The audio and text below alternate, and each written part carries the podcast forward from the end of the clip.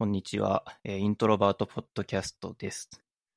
えーこの番組は、えーソフトウェアエンジニアである小島が、誰かに言いたいわけではないけど、言っておきたいことを話す番組です。えー今回のゲストはパイくんです。よろしくお願いします。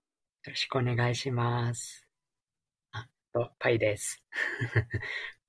いやー、なんか考えてみたんですけど、多分、4年ぶり ?5 年ぶりぐらい？そうですね。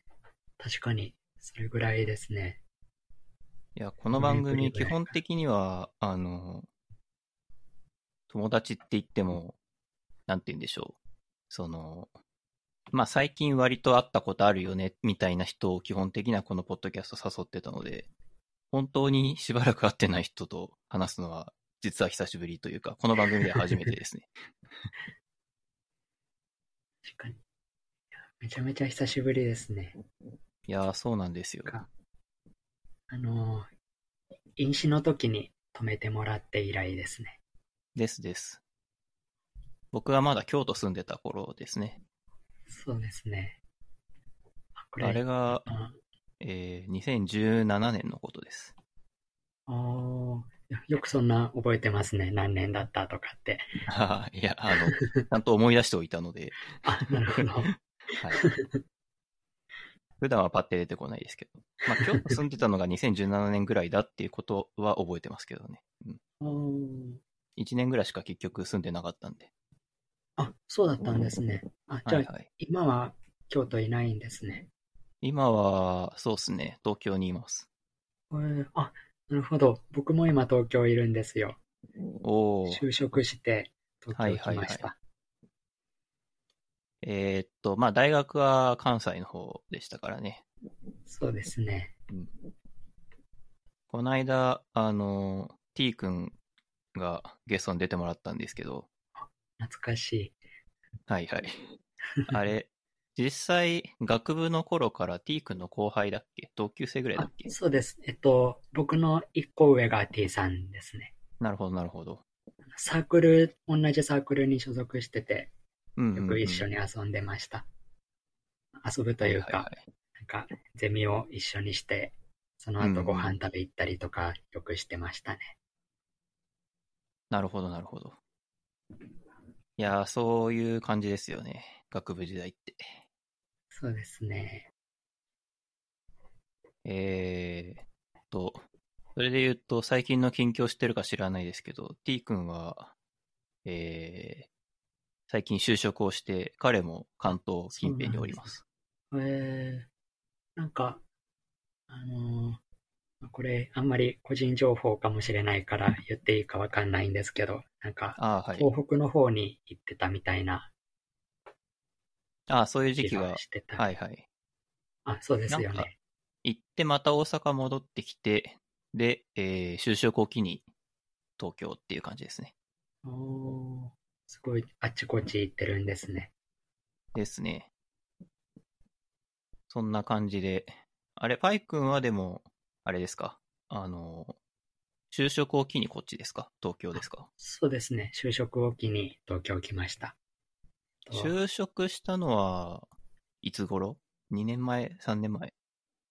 えっと、なえっと、今年で社会人3年目なんで、うんうん。3年前って言ったらいいのかな ?2 年前って言ったらいいのかな？ああ、なるほど。っていう感じですね。今、今が3年目突入したところです。2020年4月入社ってこと？えっと、そうですね。ですね。はい。おお。あ、じゃあ、えー大変だったんじゃないですか、いろいろと。そうですね。結構バタバタしてましたね。ちょうど就職して会社に入った時に、なんかコロナがすごい流行り始めた時で、はいはいはい。なんか本当はうん最初4月入社して、最初の1、2ヶ月ぐらいはなんか研修の合宿みたいなのがあるはずだったみたいなんですけど、はいはいはい。中止になって、なんか急に、あの、もう4月1日から会社で働き始めてくださいみたいな、なって、バタバタでしたね。研修がなくなって、えー、働きてくださいって言われてもって感じじゃないですか。ですね。その、受け入れ先の職場も全然準備してなくて、なんか、その、3月の下旬の二十何日とかぐらいに急に人事部からそう言われて、なんか、全然教育体制とかも整ってないのに、急に新入社員来られても、なんか仕事教えられないし、みたいな感じで、はいはいはい。バタバタでしたね。最初の一週間ぐらいは、なんか何も仕事なくって、ただぼーっと仕事、あの、机に座ってるだけでしたね。まあ、なんか、そうなっちゃいますよね。でも一応出社はしてたんですか？あは、そうですね。出社うはん。してたんですけど、でもすぐ在宅勤務に切り替わりになって、4月の中旬ぐらいかな。が、リモート、リモートワーク用のパソコンが配られて、今日から家で仕事してくださいっていう風に途中からなりましたね。なるほど。いやー、なんか、あれですね。時代の証言、証言者というか、歴史の 証人ですね。その一人って感じですね。いや、僕、同じ時期にですね、あの、今の会社に入る直前だったんですよ。つまり、その、えーっと、転職活動をしていて、違うわ。はいえーっと、内定をもらって、えーまあ、引き継ぎも終わって、有給消化期間だったんですよ。その、2020年の4月ぐらいが。なるほど。だからすごい、あの、有給消化期間って、社会人には非常に珍しい、すごい、ま、長いまとまった休みになる可能性があるイベントなんですけど、うん何にもすることがなくて。いや、だって、あの、居酒屋でさえ空いてな、空いてなかった頃だからね。確かにあの頃。なんか、もう、何にも遊ぶところなかったですよね。そう。本当に何にもすることなくって、休みって、有給の消化期間って何日ぐらいあったんですか？その時はそこまで貯めてなかったから、まあ言うても10日なかったぐらいだと思うんだけど、まあそれでも、えー営業日というか、あの土日とかもあるから普通に13日、13連休ぐらいにはなるのかな ?10、まあ10連休ぐらいにはなるんですよ。うんなんかあの、春休みみたいな感じですね。ああ、そうですね。あの、小中学校の。そうですね。それぐらい日数あったら、なんかコロナなかったら、とか旅行とかパーッと遊びに行けたのにって感じですね。いやー、本当に、そうですね。本当に行ってたかはちょっとわからないけど、まあ少なくとも、えーっと、誰か飲みに誘うとか、なんかそれぐらいのことはしてたはずなんだよね、本当だったら。うんそれも何にもなく、ただ家でひたすらゴロゴロしてましたね。あ、でもゴロゴロするのも結構楽しそうですね。なかなか仕事してたら、そんな何日も何もせず過ごすってできないですもんね。そうなんですよね。まあ、そんな大変な、えーし新卒入社だったみたいですけど、なんか、どういう業界の会社さんなんですか？と、保険業界で働いてて、うんうんえっと、数学科の人だったら多分知ってると思うんですけど、アクチュアリーっていう仕事をやってて、うんうん。とまあ、数学科じゃない人に向けて説明すると、まあ、簡単に言うと、と、生命保険とか損害保険とか、あの、保険の商品を開発するっていう、そういう仕事をやってます。うんうんうん。なんか、僕も多少は知っているはずなんですけど、なんか具体的にどういう感じで数学を使うんですかね？と、そうですね。まあ、仕事の中ではあんまり数学使わ、あ、まあ、使うっちゃ使うか。なんか、うーん、うんどう、どう言ったらいいんだろうな。と保険のし商品の仕組みってそもそも、うんお客さんが保険に加入して、まあ、毎月とか毎年とか保険料をうん何千円とか何万円とか払って、で、そのお客さんから集めた保険料を会社が積み立てて、で、お客さんが病気になった時とか、事故をした時に、その積み立てたお金を返却するっていう、そういう仕組みになってて、ではいはいはい。まあ、そこで数学をどう使うかっていうと、まあうん将来どれぐらいの確率でその怪我とか病気とかが発生するかっていう統計データをもとに、どれぐらいの保険料をお客さんから集めたら、うまくやっていけるかみたいな、そういう、なんて言うんだろう、統計的なことをやってますね。うんうん。まあ、なんだろう。価格が安すぎると、その、なんだろう、怪我した人とかに対して、病気した人とかに対して払うお金の方が増えすぎちゃって、えー商品として成立しないし、価格高すぎると今度は誰も入ってくれなくてお金が集まんないから、そのいいところを探すみたいな、なんかそんな感じですかね。そうですね。そんな感じです。うんうんまあ、例えば、なんか、あるお客さんが保険に入りたいって言ってて、で、うんうんまあ、その人の、例えば1年後に、なんか、病気になる確率みたいなのがまあ分かってたとして、で、まあ、1年後に、例えば、12万円医療費がかかるっていう、そういう統計データがあったとしたら、うんうんうん。1年後に12万円の医療費をその補うためには、まあ毎月1万円ずつ積み立てといたらいいから、まあ保険料としては毎月1万円回収しておけば、その1年後の12万円の医療費が保険で賄えるっていう、そういう感じのことをやってますね。ざっくり言うとですけど。はいはいはい。うまく伝わってるかわかんないですけど、口で説明するの難しいですね。そうですね。なんか結構、動画とかだからこそできる説明っていうのもあるとは思うんですけど、口で説明するっていうのも、それはそれで、個人的には面白いと思っているんで。まあ、だからポッドキャストやってるんですけど。うーんなるほど。うん。どちらかというと、これは完全に個人的な興味なんですが、あの、はいアクチュアリーとかって、なんか資格があるんですよね、確か。あ、そうですね。資格あります。そういうのってやっぱ大学とか大学院の頃からなんか興味持って、えー勉強してっていう感じで、そのキャリアに入っていくものなんですか？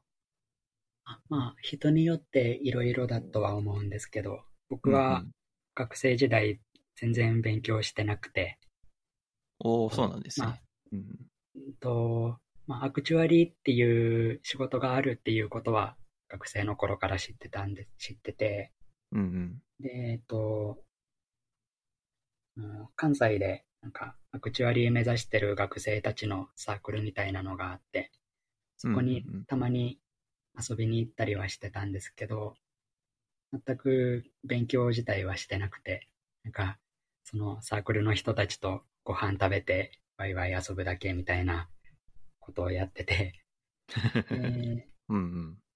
まあ、その頃はあんまり就職しようとか考えてなくて、研究の道に行きたいなって思ってたから、それであんまりその資格の勉強をしてなかったんですけど、まあ、大学院入ってから就職しようかなってなって、でまあ、それで就職するってなったら、数学使って仕事したいなってなって、まあそれで、あんまり仕事の種類どんなのがあるのか知らなかったから、たまたま知ってたアクチュアリーを目指すことになったっていう、そういう感じですね。ああ、なるほど。行き当たりばったりでアクチュアリーになっちゃったので、なんか資格は実はまだ取ってなくて、ああ、そうなんですね。アクチュアリーの人たちの働いてる部署で、なんか資格がないまんま頑張って食らいついてるみたいな、そういう感じになってますね。へえ。資格がなくても就職はできるんですね。そうですね。意外とできました。でも資格があるのとないので、なんか何か変わったりするんですか？それこそ待遇が違うとか、なんかで携われない業務があるとか。あ、いろいろありますね。えっと、うんうん例えば、まあ、待遇で言えば、お給料が違って、うんうん。しえっと、あ、そもそもアクチュアリーの資格って、と、どういう資格かっていうと、と試験をいっぱい受けて取るんですけど、一次試験と二次試験があって、うん。と一次試験が5科目あって、で、それ全部合格して、二次試験を受けて、まあ、二次試験も合格したら、本物のアクチュアリーになれるっていう、そういう仕組みになってて、うん、うん、うん、うん。で、まあ、待遇は、うちの会社だと、まず、一次試、えっと、一次試験5科目を全部合格したら、まず給料がポンと上がって、で、その後、二次試験も合格したら、また給料が上がってっていう、そういう仕組みになってますね。へえ。その、一時、二時も、なんか筆記試験的な感じなんですか？えっと、一次がマークシートで、あのうんセンター試験みたいな感じで、はいはいはい。で二次試験が、えっと、論文を書くみたいな感じですね。おおまあ、論文というか、小論文、ー。うん、うん、うん。ちょっとした作文をするみたいな、そういう試験ですね。へえ、結構ハードコアですね。そうですね。一次試験は、なんか、数学のテストみたいな感じの計算問題がいっぱいあって、まあ、たまに丸抜問題もあるみたいな、そういう感じで。で、二次試験のあの作文の方は、なんか、法律の話とかですね。保険の商品作るときに、どういう法律を、どういうふうに気をつけながら守らなきゃいけないかみたいな、そういう内容らしいです。なるほど、あんまり。二次試験のことを僕もまだよく知らないんですけど、そんな感じですね。うんうんうんえー、それはなんか、一次試験合格みたいなので一つの資格になってる感じなの？そうですね。一次試験合格で、の一次試験合格したら、準会員っていう称号がもらえて、ああ、聞いたことある。そういう意味だったんだ、あれ。そうななんるですよほど。。で、その後、二次試験も合格したら、正会員っていう称号がうんもらえます。ああ、なるほど。いや結構近い存在のはずなのに全然知らなかった。まあ、あんまり、なんていうか、目指してなかったら、僕も知らなかったと思います。うんうんうん。待遇の面以外にも、あの、担当できる業務も違ってて、はいはいはい。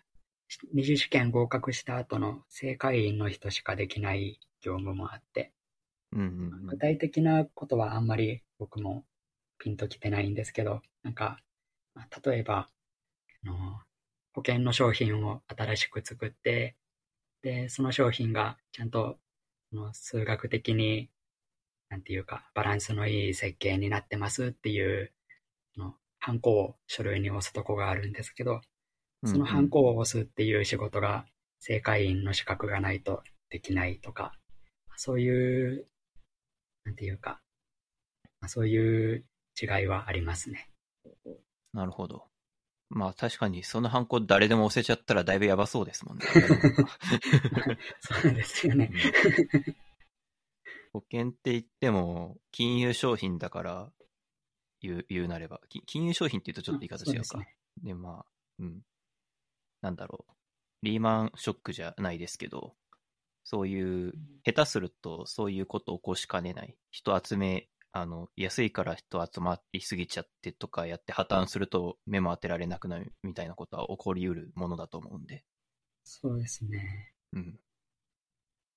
いやー、えーありがとうございます。ちょっと、はい。この番組、だいたい IT 界隈の人ばっかり出てきて、あの、IT 関連のことを何の説明もなしに喋りまくるっていうのが常なんですけど、あの、いや、アクチュアリ業界は僕がマジで何も知らないので、あの、すごい、基本、すごい基本的なことから教えてもらって、すごく、こう、珍しく学びがある感じになってる。なんか、自分の知らない業界の人と話すのって楽しいですよね。逆に僕、IT のこと何にも知らなくて、かどういう仕事をヒカルさんが、ヒカルさんって呼んだらいいんですかね。ああ、いいですよ。よかったです。えっと、ヒカルさんが普段どういう仕事してるのかって、そうっすね。なんかどう説明するのがいいのか僕も実は正解が未だに分かってないんですけど、なんか、えー、そうっすね。まあ、いわゆるソフトウェアエンジニアっていうのをやっていて、プログラミングとかをする仕事を今はしてます。プログラミングってあんまり僕、あんまりというか何一つ知らないんですけど、うんなんか C 言語とかっていうやつとかですか？えーと、そう、そういう感じですね。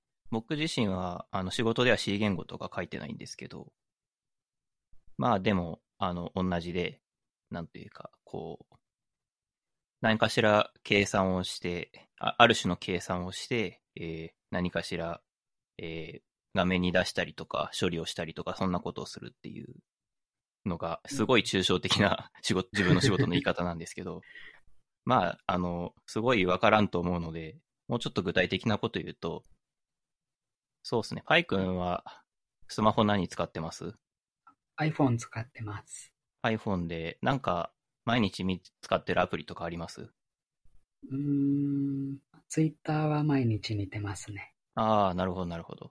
まあ、すごい、あの、いろいろすっ飛ばして言うと、僕は Twitter を作れるって考えてもらえればいいです。えー、すご。めちゃめちゃすごいですね。うん。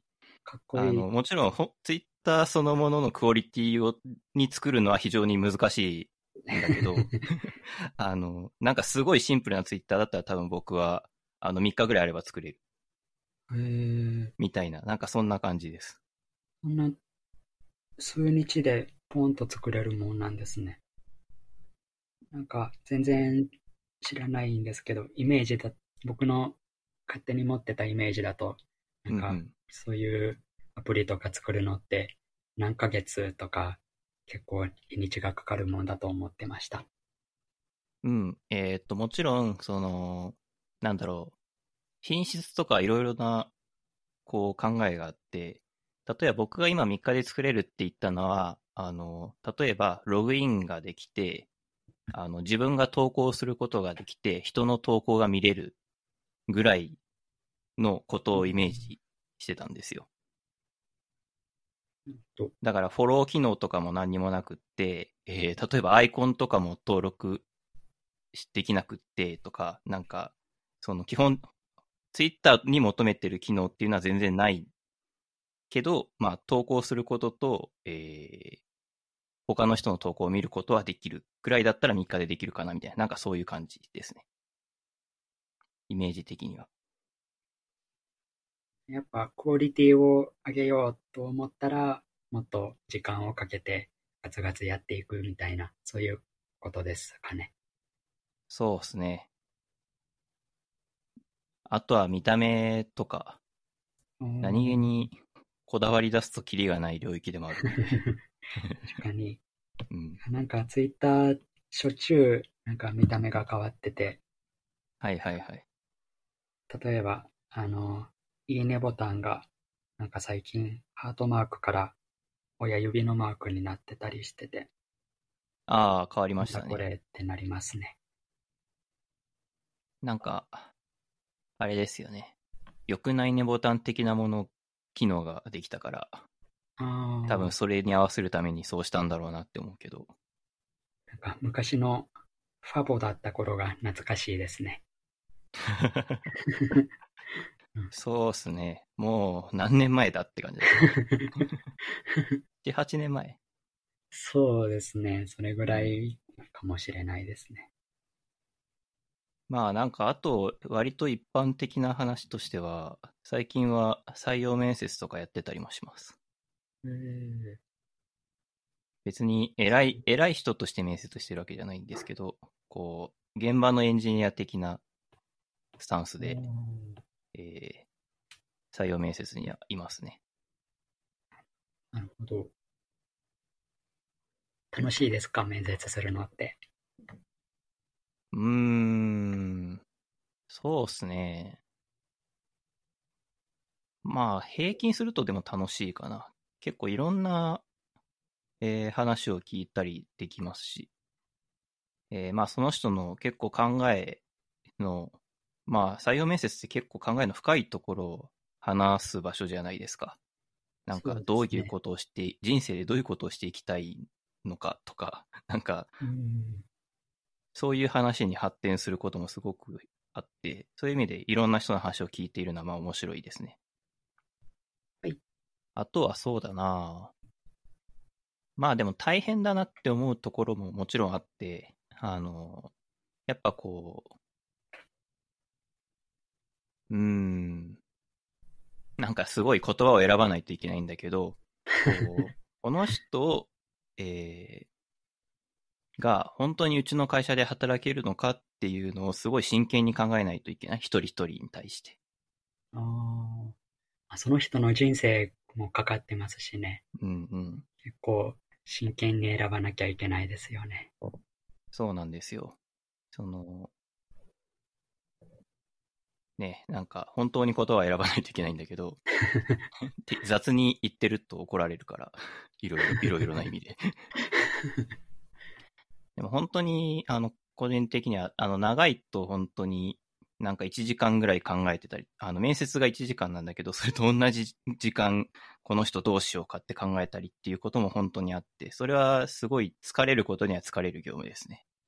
うんまあ、その人の運命もかかってるし、うんうん。運命というか、その人の人生もかかってるし、会社の、なんていうか、会社の人生、会社は人じゃないから人生っていう言葉を使うのは、なんか変な気もするけど う、んまあ会社の、まあ、未来とかかな？そうですね、会社の未来にも影響しますしね。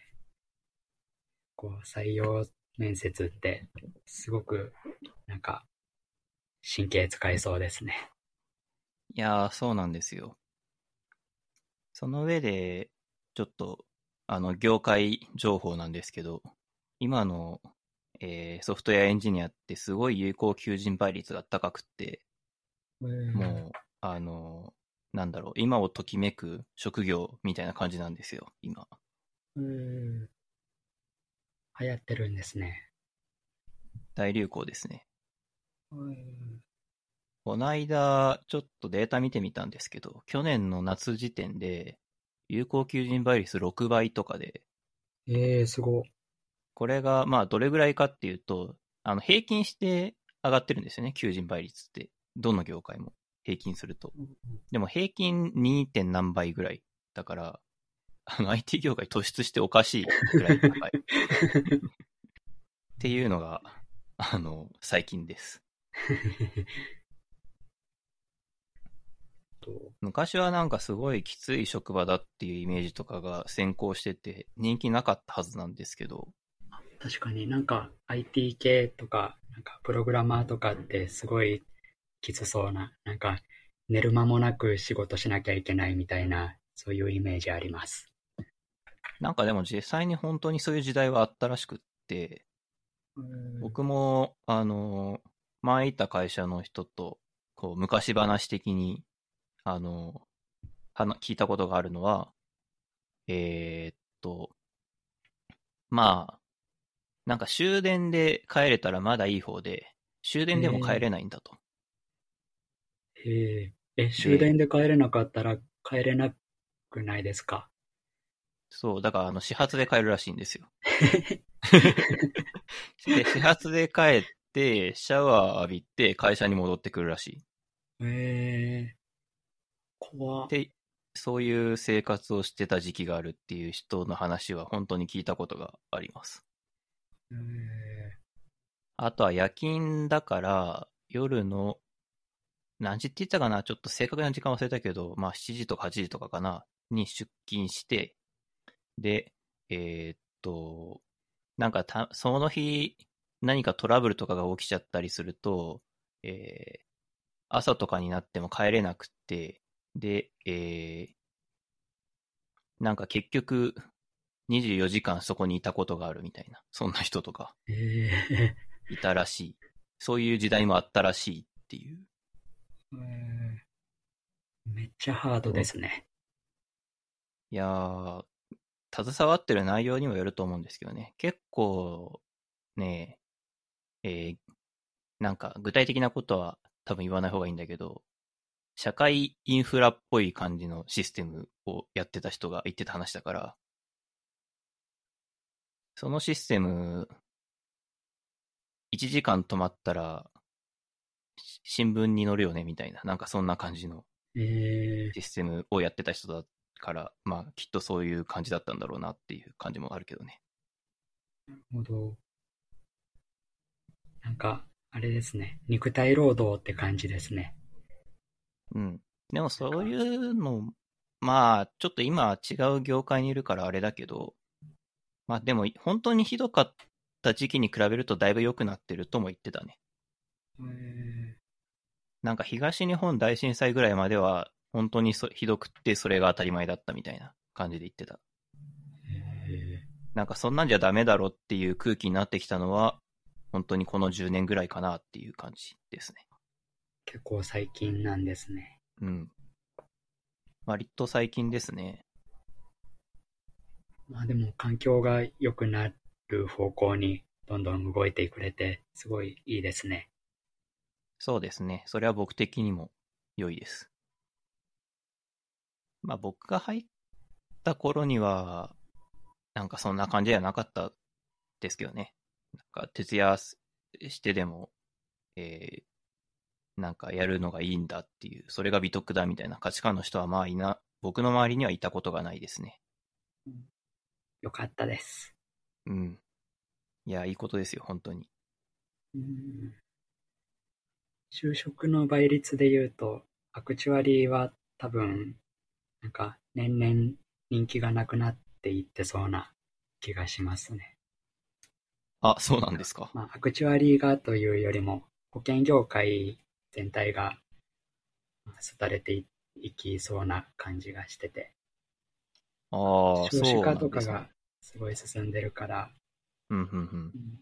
で、あと、若い人って保険に入りたがらない傾向があるから、入りたがらないというか、保険にあんまり興味がない人が多くて、新しいお客さんが全然入ってこないから、なんか、まあ、保険業界衰退していきそうだなっていう感じがしてますね、個人的には。ああ、なるほど。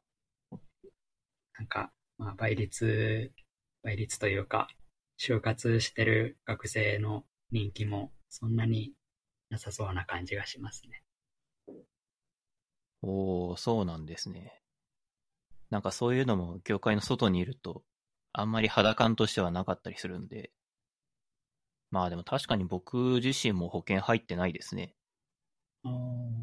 やっぱ、そうですよね。あんまり、なんか、きっかけとかがないと入ろうって思わないですもんね。うん。そうですね。例えば、何かしら大病の経験とか、そういうのをきっかけに入る人とかも、まあいるだろうし、とか、思う、いろいろ思うんですけど、まあ幸いにしてそういうことはなく、あとはまあ僕自身別に、えー、と、守るものがないっていうとちょっと語弊があるけど、えっと、まあね、えっと、子供とかもいないし、うん。って考えると、まあ別に今入んなくてもなーっていうのは正直ありますね。そうですよね。うん。あ、でも、まあ、これ、あの、なんか別に営業するわけじゃないんですけど、はいはい。保険って、例えば生命保険の商品に入ろうと思ったら、うんうん。が入るときにアンケートみたいなのがあるんですよね。なんか今まで病気したことありますか？とか、健康診断引っかかったことありませんか？とかっていうアンケートに答えなきゃいけなくて、うんうんうで、ん。そのアンケートにまあいくつか地雷の項目があって、例えば、最近の2、3年で入院したことがあるとかっていうのに引っかかったら、その保険の商品に入れないとかっていう、そういう仕組みがあって、ああ。だから、うんうん。まあ、なんていうか、その、大きな病気したことがなかったら、なんか、保険別に入らなくていいじゃんみたいな風に思いがちで、うんうん。病気になってから保険入ればいいじゃんっていう風に思うかもしれないんですけど、実は病気になってからじゃもう手遅れでっていうのがあるんで、まあだから健康なうちに入っといた方がいいと思います。いいと思うというか、まあ、うんまあ別に入入らなくてもいいっちゃいいんですけどね。まあそういうかん考え方というか、そういうのもありますみたいな話です。そうですね。僕も商品の設計としては、あの、若い方が保険料が、まあ、安いとか、そういう設計がありますもんね。ですね。まあ、もうちょっと、こう、ひ身近な例で言うと、自動車保険とかもそうですもんね。あの、免許取り立ての人の保険の方が高いみたいな。そうですね。まあ、それはでも、事故を起こす確率も高いから、そりゃそうでしょう、みたいな。ですね。そういう感じだと思うんで。まさにそういうことですね。うん。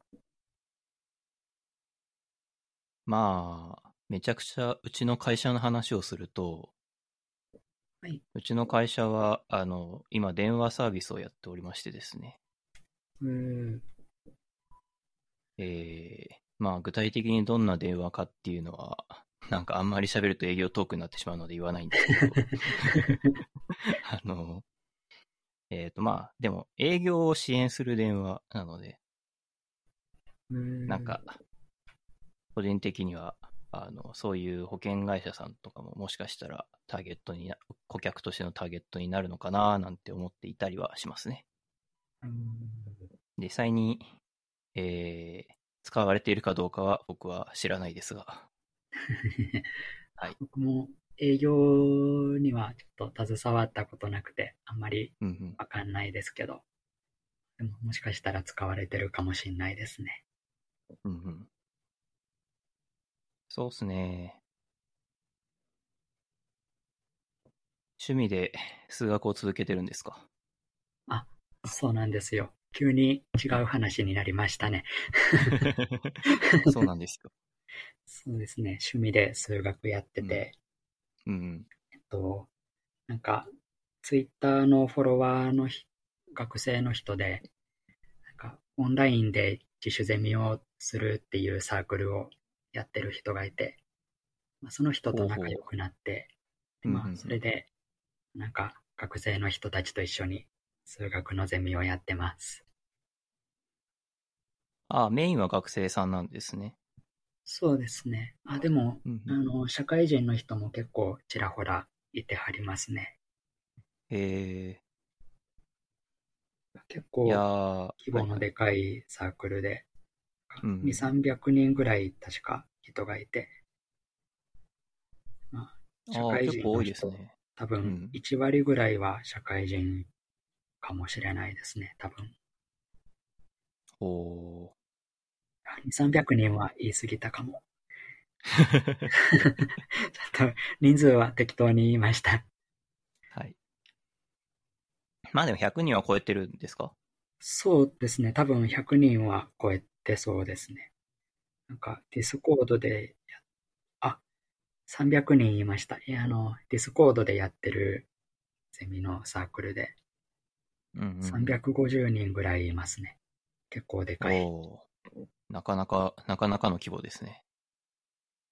この番組、主に僕と同世代が聞いていて、多分学生はあんまり聞いてないので、あの、多分、えー、なんか聞いたら、まあ今まで知らなかったっていう人とかも結構いるんじゃないかなという気がします。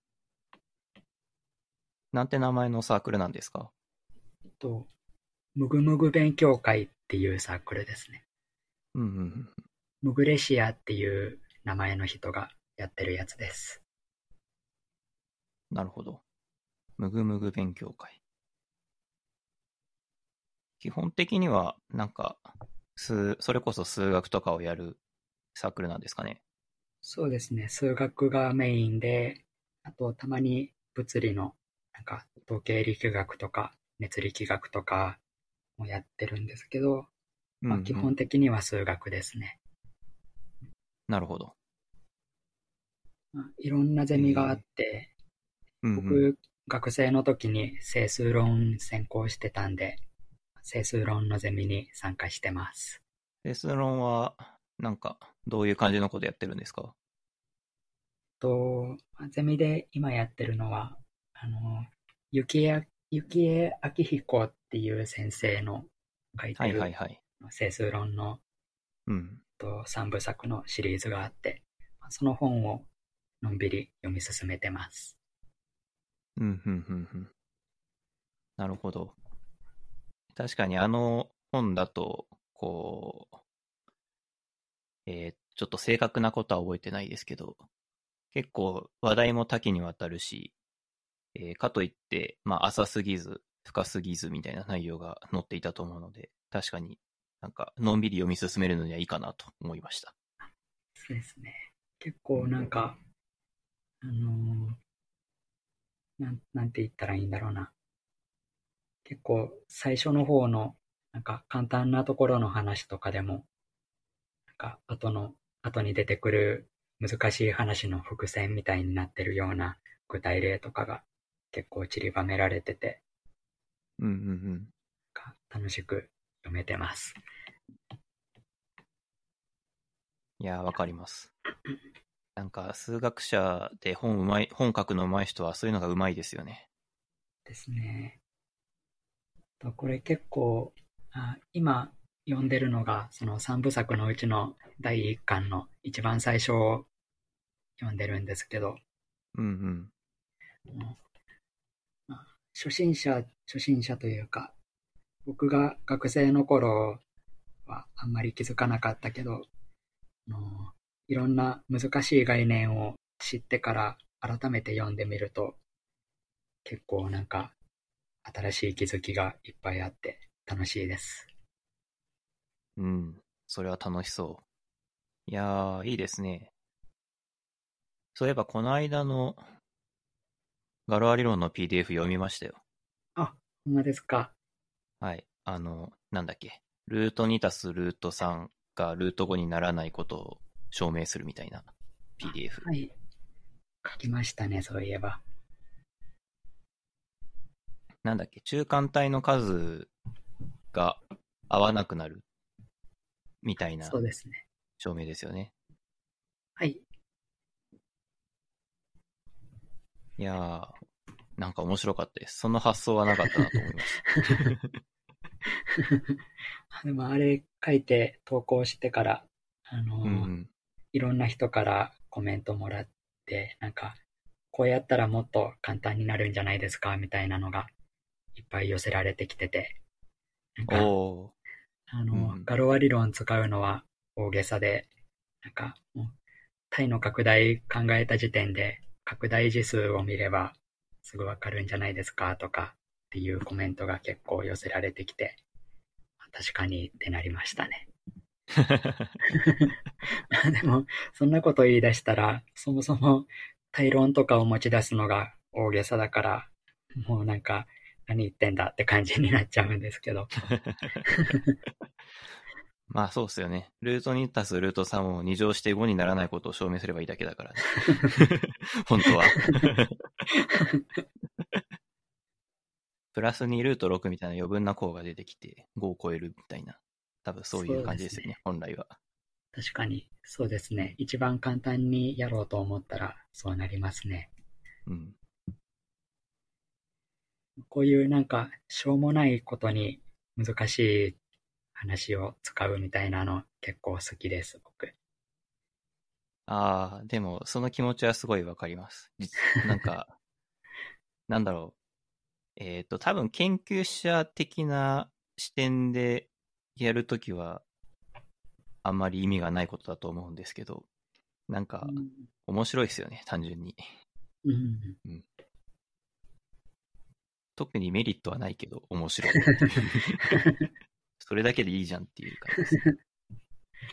まあでも出発点がこのルート2とかっていう、うん誰でも知ってる概念から出発して、で、そこからら、その、数学の深い部分に切り込んでいくっていうのは結構なんか、なんて言うんだろう、数学をこう世の中の人たちに広めるっていう観点では結構いい、なんて言うんだろう、いい活動をできたんじゃないかなって気がします。そうですね。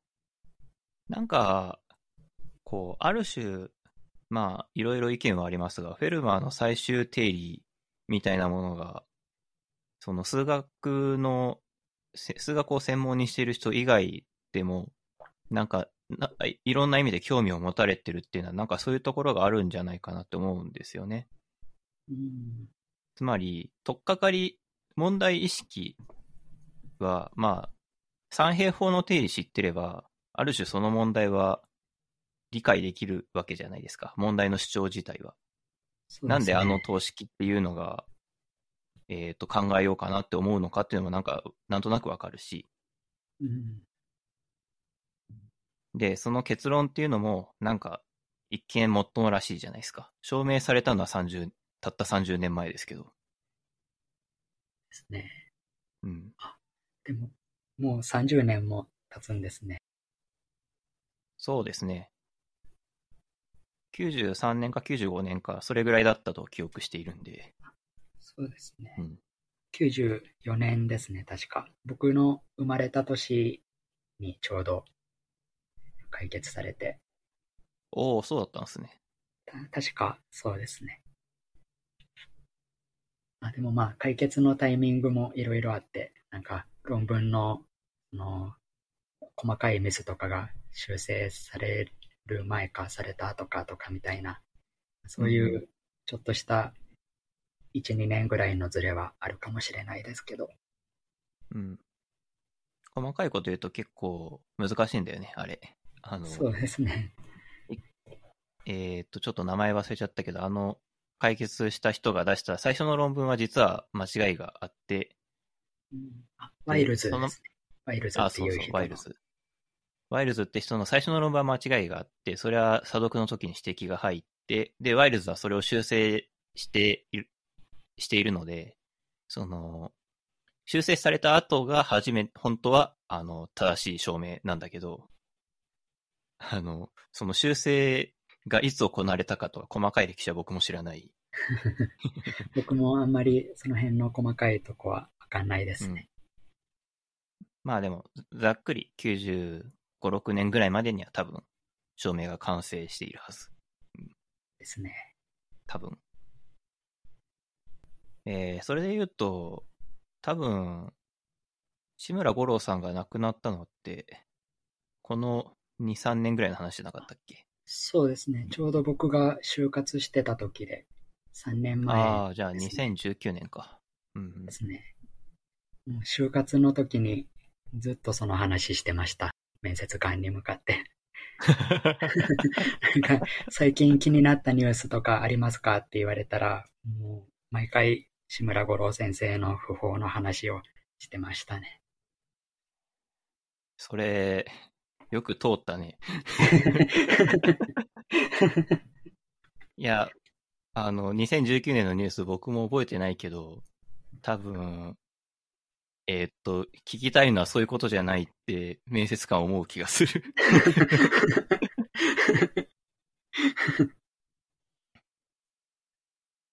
いや、まあ、でも、すすごい衝衝撃というか、まあ、なんか、うえーっと、なんだろうニュ、ニュースではあってね、そうですね。我々にとっては。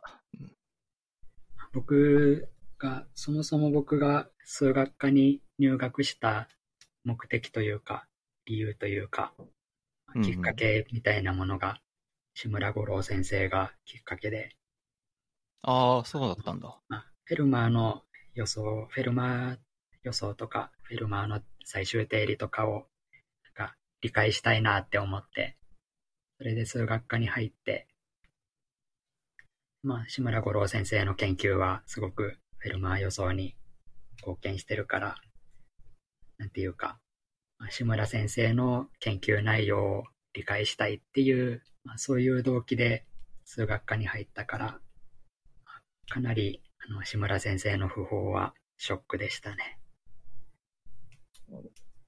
なるほど。いや、思いのほか、かなりルーツだったんですね、志村先生。そうですね。僕は、正直そこまでの思い入れはなくて、筑馬学芸文庫で出てる、ちょっとエッセイ調の数学の志村先生が書いてる本があって、それを読んで、なんか主張が激しい人だな、この人ぐらいの ことを思っていただけだったから、確かに結構過激な生き方をしてる人ですもんね。うん。いろいろ賛否ありますけど、高木先生をなんか否定、批判していたりとかね、うーん。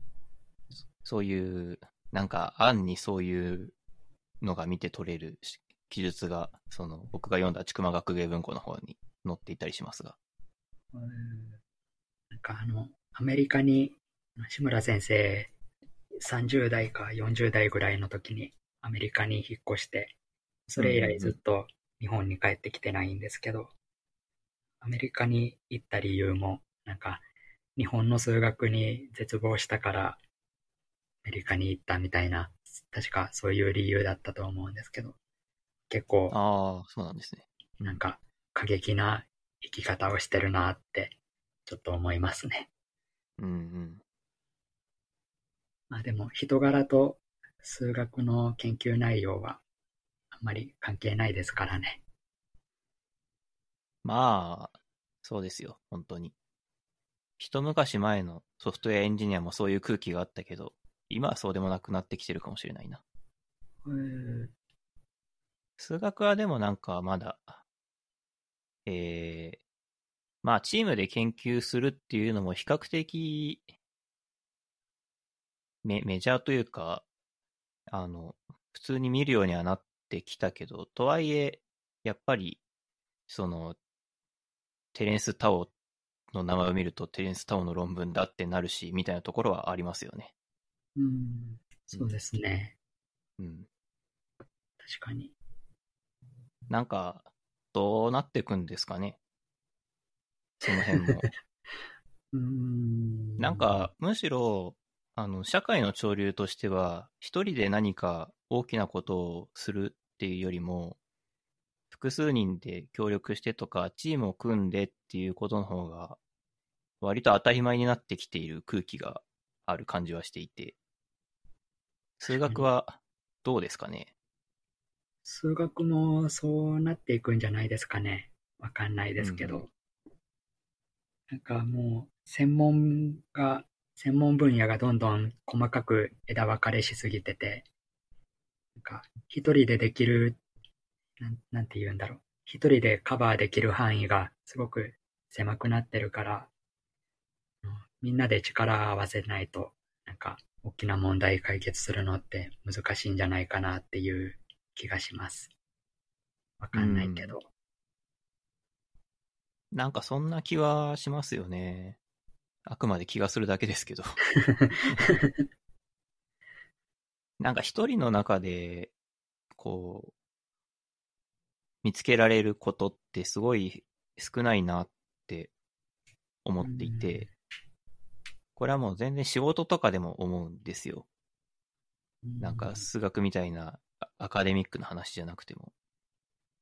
なんか普通に、なんかこうすればいいと思うんですよねって、さらっと言うと、なんとなく今思ったことを言うと、えーっと、いや、これはこういう事情で、こういうことだからできないんだよとか、えーっと、あるいは逆に、そのアイデアとてもいいけど、あの、こう変えてみたら、ここっちの方がいいんじゃないとか、なんかそういうのって、なんか、す、普通に出てくるわけじゃないですか。うん。多分経験あると思うんですけど。そうですね。だから、なんかそ、それは、いや、数学だけは例外的に一人の中で自分の数学的経験がなければ、えー発展させることはできないんだっていうことはないんだろうっていうふうに思うんですよね。うん。つまり A さんの数学的経験と B さんの数学的経験を共有することで、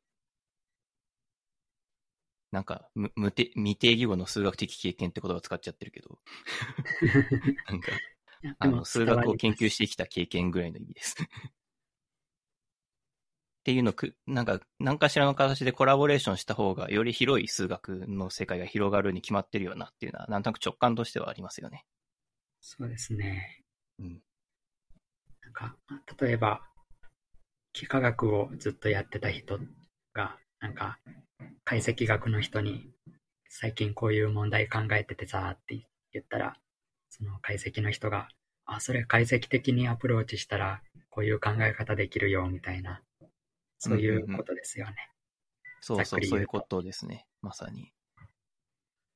まあでも、あの、ちょっと、IT 業界の話をしちゃうんだけど、はい。その IT 業界に関して言うと、チームっていうのは、一方で人数が多すぎてもいけないっていう話もあって、へーなんか、まあ、ちょっと、組織によって体制は変わると思うんだけど、例えば5、6人のチームが、えー10個とかあるみたいな、そういう体制の方が望ましいのであって、えー60人で一つのチームを作るみたいなことは、えーあんまり考えにくいみたいな、なんか最近はそういうトレンドですね。うーん。まあ確かに60人とか集まったら、なんか、もう、意思、意思、なんて言うんだろう、意思統一みたいなのが難しそうですもんね。そう、指揮系統を作るのがまず難しいみたいな話になりそうだし、うん。なんか上下関係みたいなのがで絶対できちゃうし、うん。なんか、行動経済学の言葉で、ダイバースっていうものがあって、うんダイバース。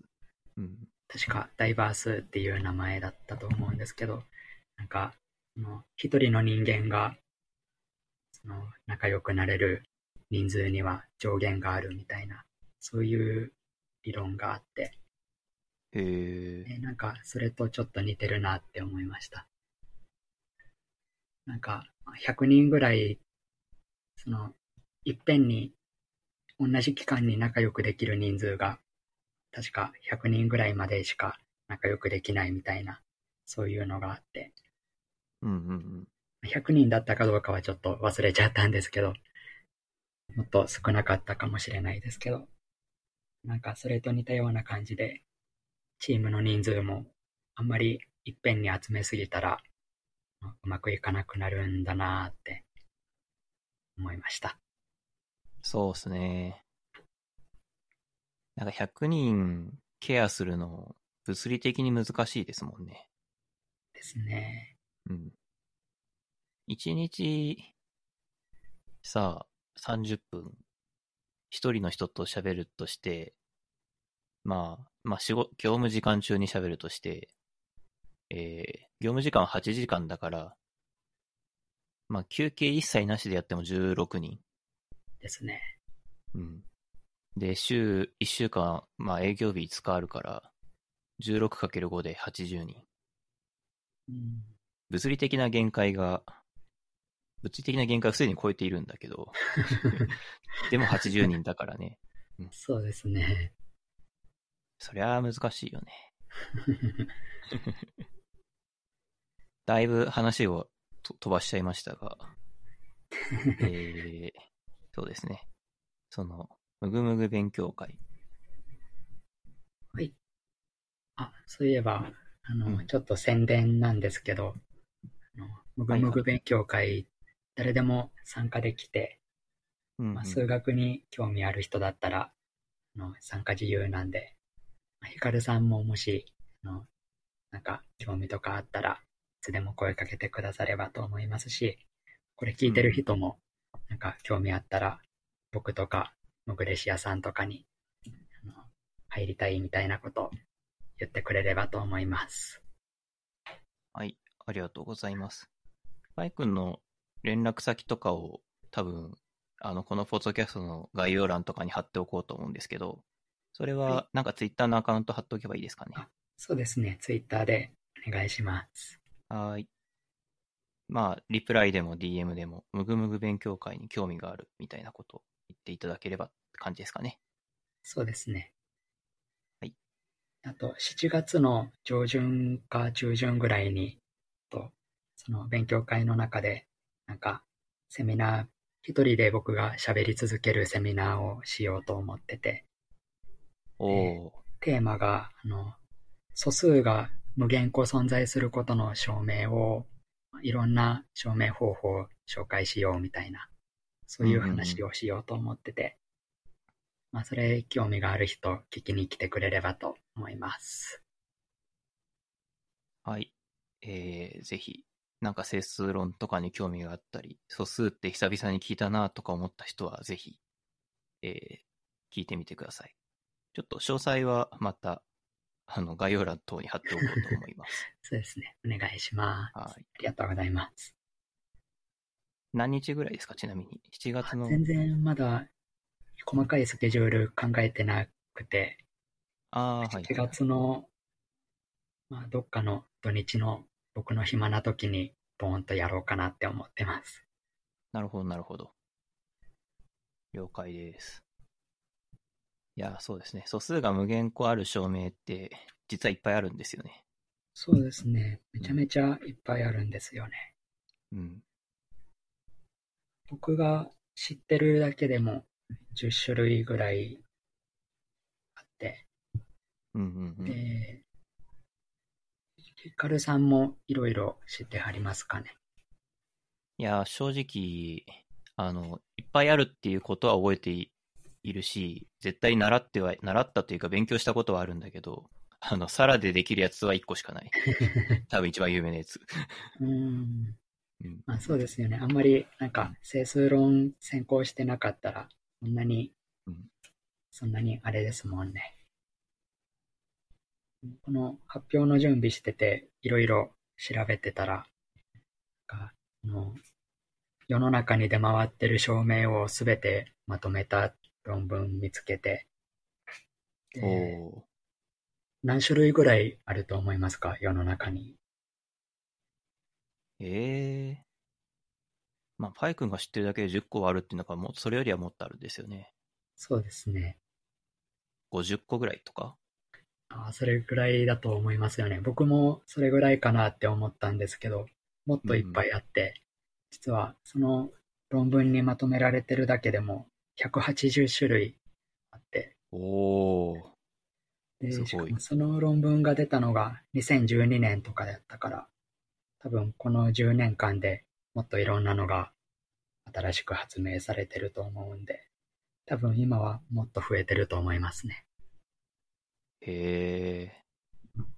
180ってすごいですよね。うん。すごいですね。いや、あの、大事なことはあらゆる方法で証明するみたいな、なんかそういうカルチャーがありますよね。数学に。確かに。そうですね。あの平方常用の相互法則とかもうんうんめちゃめちゃいろんな証明が知られてますね。そうですね。あれは、なんか僕も二通りぐらいは証明したことがあると思う、多分。昔、ルジャン、あの、平方常用の相互法則って、あれ、要は、なんていうんだ？な名前が出てこない。ルジャンドル記号だっけ？あ、そうですね。合ってます。あれの計算を、要は、こう、アルゴリズム的にできるみたいな見方ができて、そうねうん。なんか、なんだっけ、上と下ひっくり返すときに符号が変わる変わらないみたいな、なんかそういう感じですよね。あそうですね。なんかすごい雑なですね。あれをすると、雑な説明をすると。平方乗用の相互法則知ってる人しか伝わんないけど、そで、えーっと、整数っていうのは素因数分解ができるから、あの、つまり、えーっと、合整数の、えーが、ルジャンドル記号に現れていても、素因数分解と平方乗用の相互法則をすることによって、えーなんか手続き的に計算ができるみたいな。なんかそんな感じだったと記憶しております。うんまさにその通りやと思います。うんうん。で、僕、そのプログラム書いた、書いてみたんですよ。昔。えなんかそれをブログに書いたのを思い出しました。今、喋ってて。うんプログラミングできると、なんかそういう、なんていうか、そういうことができるのが楽しそうですね。そうですね。結構、プログラミングでは、あのーまあ、でかいと無理ですけど、小さい整数だったら結構プログラムで扱うのって簡単なんで、なかなか楽しいですよ。うんあの、小数とかは使うのはすごい大変なんだけど、分数とか。あそうなんですね。すごい大変ってこともないか。なんかめんどくさいんですけど、あの、整数の足し算引き算、えー、余りを出すとかをやっている限りはめちゃくちゃ簡単なんですよね。プログラミングは。うんこの間僕、あの、連分数、あ、連分数って知ってますかね？ああ、はい、知ってます。と、その連分数を、なんかまあ、連分数って分数がいっぱい並んでるみたいなやつで、はいはいはい。で、なんか、まあ、さっき言ったむぐむぐ勉強会の中で、いろんな数の連分数を計算するっていう場面があって、うんうん暇だったから、なんかいろんな具体例を自分で考えて、いっぱい計算してたんですけど、手計算で僕ずっと頑張ってて、土日丸々2日間使って、か100種類ぐらい頑張って計算したんですけど、うんそれをあの発表した後に、その他の参加者の人が、なんかこういうプログラミングでこういう風に手計算しなくてもポンと計算できますよみたいなのを教えてくれて、がそれでうん。プログラミング便利だなって思いました。いやー、丸2そうっすよね日かけてやってた計算が、その、なんか、プログラミングさえ組んでしまえば、あの、計算したいものをポンと入力して、で1秒も待たないうちに結果が出てきて、すげえ、すげえなって思いました。うん。いやー、すごいっすよね。うん、まあでも、なんか数学ができるというか、数学をすごい好きな人って、大体計算も、なんだろう、手計算でもすごくうまいっていうか、なんかそういうところがある気がしますね。計算がうまい人がプログラミングするともっと上手くなるんだろうなっていう感覚を持つことが僕は仕事してると結構ありますよ。ちなみに。うんそうなんですね。うん。いやー、なんかね、僕、大学の時に、あの、まあ、卒業、卒業の、えー研究的なセミナーのやつで、なんか、計算が下手ですねって言われたことがあるんですよ。めちゃめちゃひどいこと言ってきますね。まあ、言われたことがあるんですけど。いや、でも、なんか、実際、プログラム書いているときに、こう、うーん、あの、自分の計算の下手さを自覚するときっていうのがなんかあるんですよね。うんなんか、素直にやればいいのに回り道してたりとか、こあう、なんか、そういうのがあるんですよ。簡潔にできるところを簡潔にしてなかったりとか。うん僕も高校生の頃、先生に言われたことあります、そういうの。なんか、うんうん。回りくどい計算してるよね、みたいなのをうんうんたまに言われてました。計算うまい人憧れますね。いやー、本当に憧れます。なんか、計算が上手い人って、計算に限らず、目的を達成する最短ルートをものすごい速さで見つけてくるんですよ。わかりまます？なんとなくわかります。うん。そうですね。なんか計算がうまいっていうより、頭が柔らかいんでしょうね。うん。数学に限らず、何でもそつなくできそうな感じがします。そう、すごいわかります。ううんん。なんか、あの、大学の入試の問題とかで、かい回答はあるじゃないですか。はいで、回答に、最初に書いてある回答ってオーソドックスな回答で、正攻法で書くとこういう、正攻法で解くとこうですよみたいな回答が載ってるじゃないですか。はいはいはい。で、別解みたいなところで、いあの、簡単だけど、ちょっとは飛び越えた発想がないと、とえー使えないやつが載ってたりするじゃないですか。ありますね。で、計算が上手い人は、あの、最初のオーソドックスなやつをやらずに、いきなり別解をやるんですよね。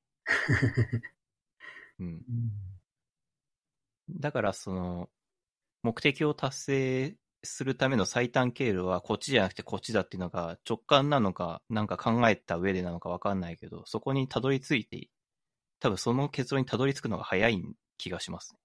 うん確かに。そういう風になろうと思ったら、どうしたらいいんでしょうね。どうすればなれるんでしょうね。なりたいですけど、なれるなら。なり方が、なろうと思ってなれれたらみんななってるし、多うん分なり方とかはないのかもしれないですね。そうですね。経験を積んで、あの、なんか深く物事に対して向き合ってみたいな、なんかそういう月並みなことしか言えないのかもしれない。確かにそうですね。時間かけて経験を積んで、そういう賢い人に近づいていくぐらいしかなさそうな感じがしますね。ちょっとまあ、ゆるい、ゆるい話というか、コンテンツの話でもしますか。はい。そうですね。なんか、パリピ孔明っていう名前はよく見るんですけど、これどんなアニメなんですか？パリピ孔明、めちゃめちゃ面白いアニメで、あのほうほどう、どう言ったらいいんだろうな。あの、孔明っていうのは、まあ皆さんご存知の、あの、中国の三国志の孔明なんですけど、う。あのその、軍師として知られて知られているあの孔明ですよね。そうですね。その孔明です。その孔明が、なんか今の現代の渋谷に転生してきて、で、それで、なんか、ドタバタ、いろいろ騒ぎを起こすみたいな、そういう話ですね。へえ転生系の話です。で、まあでも、主人公孔明じゃなくって、えっと、主人公は、なんか渋谷で活動してる、えっと、シンガーソングライターが主人公で、でそのシンガーソングライターの女の子なんですけど、えっと、英子ちゃんっていう名前の主人公で、まあその英子ちゃんのマネージャーとして、諸葛亮孔明が働くっていう、そういう話ですね。おー。えーじゃあ、その、なんだろう。えー歌手のマネージャーとして、軍師の才覚を使うみたいな、なんかそんな感じの話にもなるってことですか？そうです、そうです。えー、英子ちゃんがめちゃめちゃ歌うまいんですけど、うんうあん。のなかなか人気が出なくって、で、そこで諸葛亮孔明がいろいろなんか知恵を振り絞って、その英子ちゃんをプロデュースしていくっていう、そんな感じの話ですね。へえ、なるほど、なるほど。その知恵欲しいですね。いや、この、この番組は別にそんなにマーケティングとか頑張る気ないんですけど、えー仕事の方でちょっとメディア運営みたいなことやってまして。うんなんか、そっちはもうちょっと読まれたいなっていう気持ちがあるんですけど、読まれるために何をすればいいのかさっぱりわからへんという 感じです。僕の友達も、あの、なんか趣味で YouTuber をやってる友達がいて、うん、うん。なんか、その、なんか YouTuber として稼いでみたいけど、なかなか視聴、視聴者が増えなくて、マーケティングが難しいみたいなのをよくぼやいてますね。マーケティングって難しそうですよね。いや、本当に難しいと思いますね。まあ、この世にはさ、何でも売れる人っていうのはいるんですよ。えっと、いきなりこういうこと言うとあれですけど、某広告代理店とかには多分きっとそういう人がいる、いて、あ、で、まあそういう人の手にかかると、まあ、なんだろう、一定程度売れるとは思うんですけど、そこは、なんだろう、間違いなく、こう、一般人はできねえだろうっていう質と量を、あの、こなしていくみたいな、多分そういう感じの世界のはずで、そうですよね。もうちょっと現実味がある施策でお願いしますみたいな感じになる。なんか、新宿のど真ん中にバーンと広告を出すみたいな、そういうことをしたりしてきますもんね。イメージ的にはそうですよね。なんか、渋谷のさ、センター街のところのモニターに、なんか3秒ぐらいだけかもしんないけど、CM で出てくるみたいなのとかね。一般人にはできないですもんね、そういうの。うん。いくらなんだかわかんないよね、まず。確かに、何百万とかお金かかりそうですね。かなあ何百万で済むのかなもっともっとかかるかもしれないですねそういう世界かもしれない。うん、いやもう全然本当には、ちょっと相場がマジでわかんない。うん。そのパリピ孔明はどんな感じのやつなんですか？と ?SNS で同行するみたいな、なんかそういうのもあるんです？えっと、昨日、昨日というか、2、3日前に最終回だったんですけど、あうのん。どうしよう、ネタバレになっちゃうかもしれないんですけど、なんかその最終回でやってたアプローチは、アプローチというか、やってたのは、なんか、ライバルのめちゃめちゃ大人気の歌手がいて、でその歌手が渋谷でゲリラライブをするっていう情報を手に入れて、うん。で、そのゲリラライブのタイミングに合わせて、なんか自分たちも同じ時にゲリラライブを起こすっていう、そういうことをやってましたね。えま、ー全く同じタイミングじゃなくって、その、とライバルがゲリラライブを起こすっていう告知がまず出て、で、それでファンの人たちがどこでやるんだってうろうろしてるときに、その、なんか、自分たちもかませてやるみたいな、そういうことやってましたね。ちょっとうまく説明できないんですけど、うん。なるほど。まあ、最終回だけあって一般人にはできなそうな そうですね。内容ですね。まあ全体的にあんまり一般人に真似できないようなことばっかりやってた感じがしますね。ああ、やっぱそうなのか。まあ、芸能事務所は、ちょっとマーケティングに対してかけられる予算が違うもんな。そうですね。うん。やっぱり、一度売れた時の、その、ペイというか、あの、帰ってくるものが違うから。僕、YouTuber の相場は知らないですけど、なんか人が一人生きていくぐらいには稼げるかもしれないけど、ねえ、なんか、きっと、1ヶ月で1000万みたいな儲けには多分、本当のトッププレイヤー以外はなれないと思うんで、仮になれたそうなですよったとしてもね。。うん。ヒカキンとか、ああいうレベルにならないと難しそうですよね。ああいう人だとね、なるかもしれないけど。なんか、あの、YouTube 広告だけじゃなくって、普通に動画の、動画自体にスポンサーがついてたりするもんね。ああいう人になると。ああ、確かに。なんか、ちょっと社会勉強だと思ってヒカキンの動画を一本見たことがあるんですよ。うん。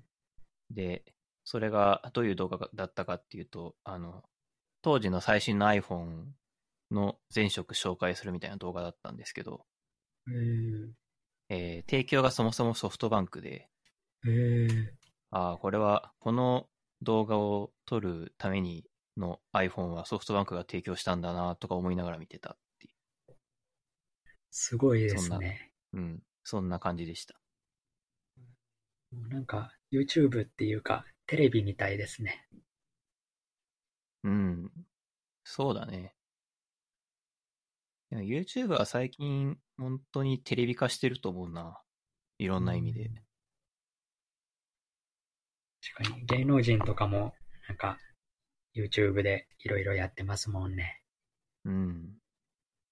僕 YouTube 見ないんですけど、あ、僕もあんまり見ないです。おおそうなんですね。いやもう、YouTube 見ないっていうと、珍しがられる世界になってきましたね。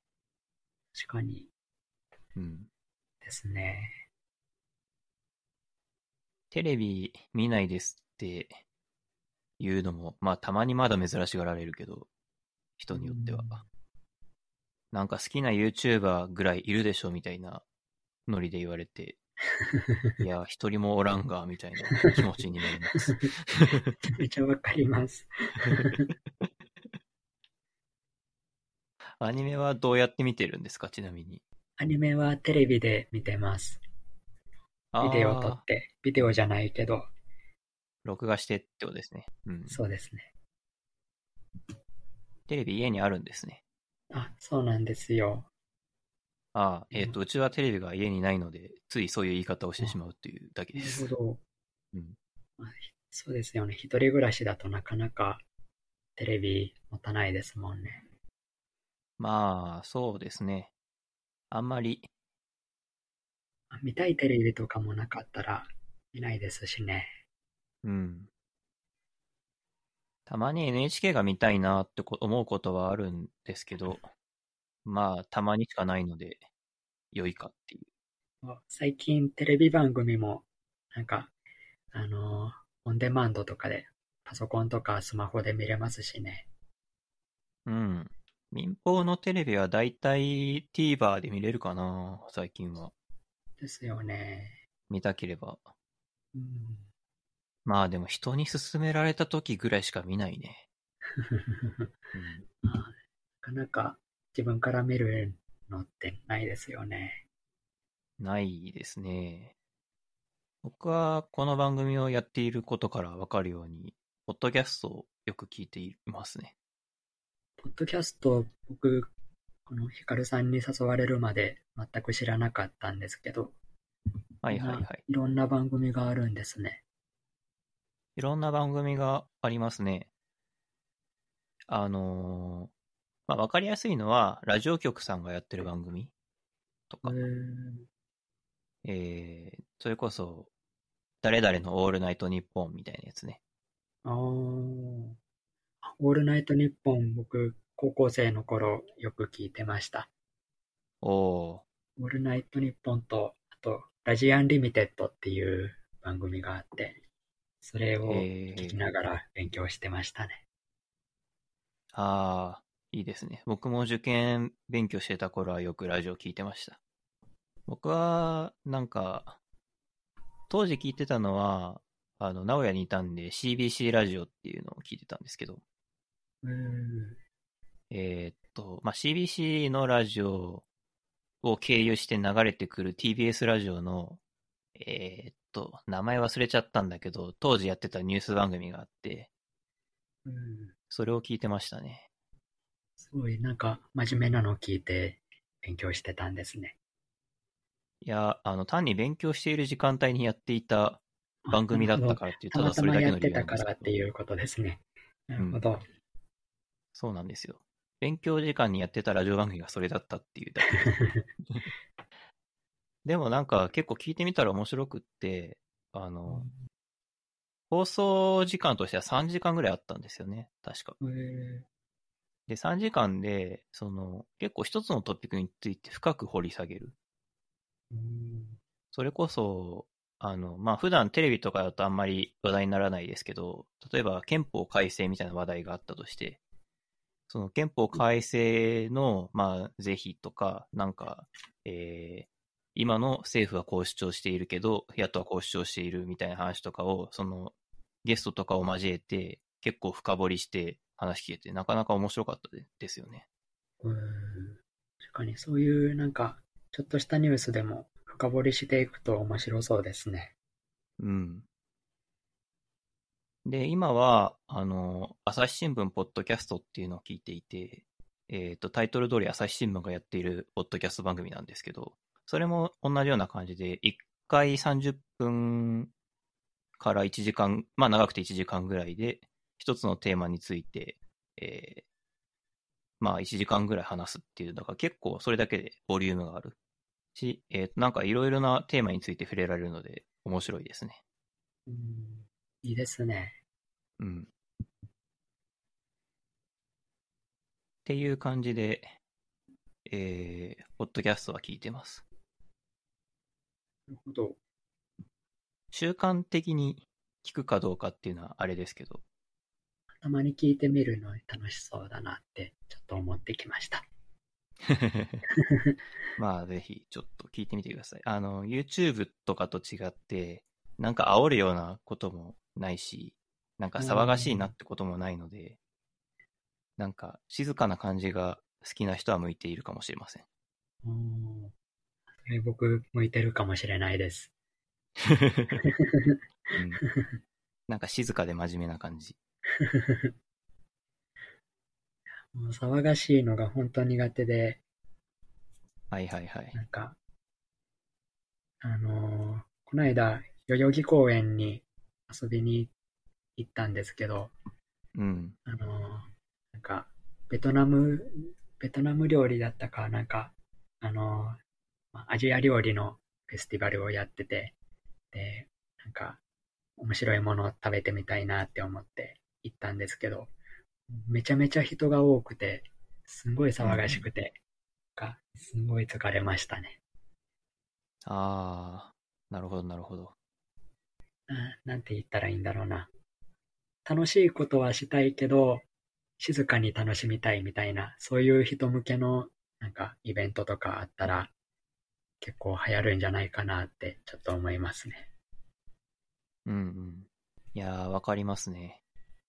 なんか、YouTube の動画とかも、こう、見ると面白いんだろうなって思うんですけど、こう、ううるさいなというか、騒がしいなが先に来ちゃうんですよね。うん。うん。個人的にはですけどね。あとあの、テレビのバラエティ番組とかも、そんな感じしますよね。ああ、そうです、そうです。ポッドキャスト良さそうですね。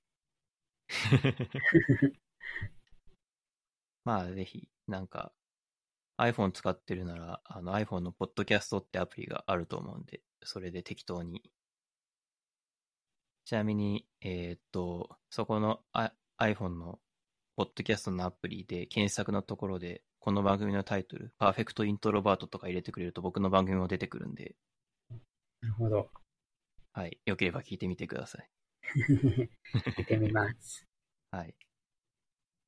ね、あの、T 君が出た回とかも全全部公開しているので、ああ。そうですね。懐かしいですね、T さん。聞いてみます。はい。めちゃくちゃダイレクトマーケティングしたところで。